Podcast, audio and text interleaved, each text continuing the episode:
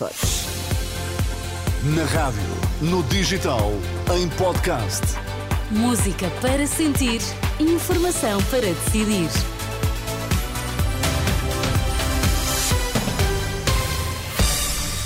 As notícias das quatro na Renascença, a edição é agora do Miguel Coelho. Olá, Miguel, boa tarde. Olá, Sónia, boa tarde. Quais são os temas em destaque? Portugal defende sanções contra Israel. A proposta vai ser apresentada aos parceiros europeus pelo ministro João Gomes Cravinho.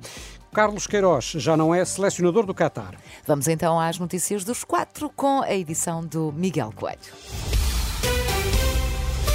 Avançar com sanções contra Israel. A proposta vai ser apresentada por Portugal na próxima segunda-feira em Bruxelas, na reunião de ministros de negócios estrangeiros. João Gomes Cravinho defende que esta é uma medida necessária contra os colonos israelitas na Cisjordânia para evitar que o conflito alastre na região.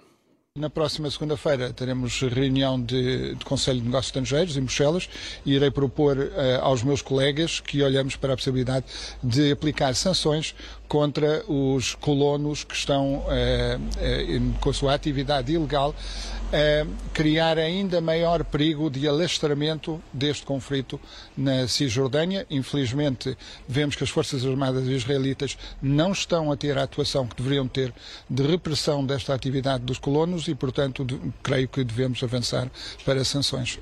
O ministro João Gomes Cravinho, em declarações à RTP, adiantou ainda que não há para já possibilidade de retirar de Gaza os seis luso-israelitas reféns do Hamas.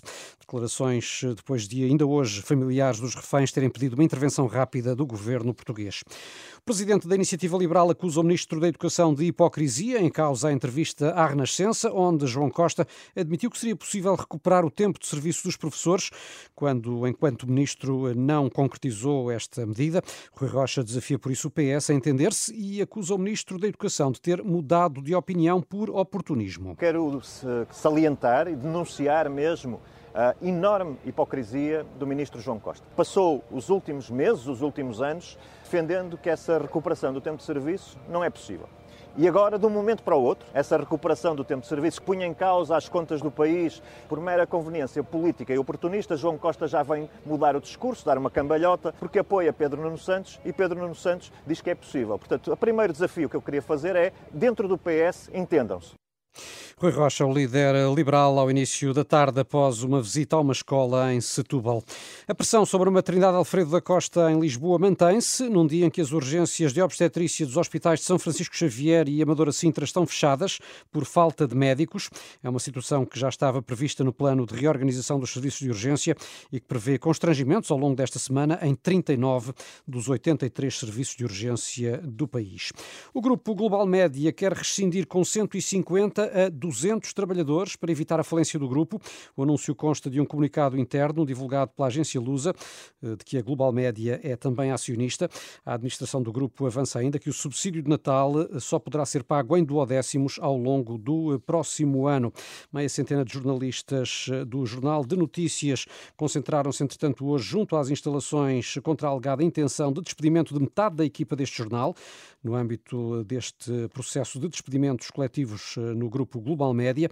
Em declarações à Renascença, Rita Salcedas, jornalista do JN, fala de uma perda para o Porto e para o país. Preocupa-nos muito individualmente e preocupa-nos enquanto instituição JN, porque isto não é só uma perda para nós, é uma perda para a cidade do Porto, é uma perda para a região Norte e é uma perda para o país inteiro, porque o JN não é um jornal do Norte, o JN é um jornal do país, com a particularidade de ser feito a partir do Norte. Para além da iniciativa de hoje, os trabalhadores do Jornal de Notícias eh, concentram-se amanhã à tarde frente à Câmara do Porto. Em paralelo, prossegue uma campanha nas redes sociais sob o lema Somos JN. E Carlos Queiroz já não é selecionador do Qatar, confirma-se assim a informação adiantada ontem pela Renascença. O técnico português deixou o cargo ao fim de nove meses. Não foi explicado o motivo desta rescisão. Queiroz eh, deixa o Qatar na liderança do grupo de apuramento para o Campeonato eh, do Mundo. Antes do Qatar, convém lembrar, Sónia, Queiroz já orientou outras seis uhum. seleções nacionais, incluindo Portugal. Exatamente. As notícias com Miguel Coelho, informação sempre atualizada em rr.pt.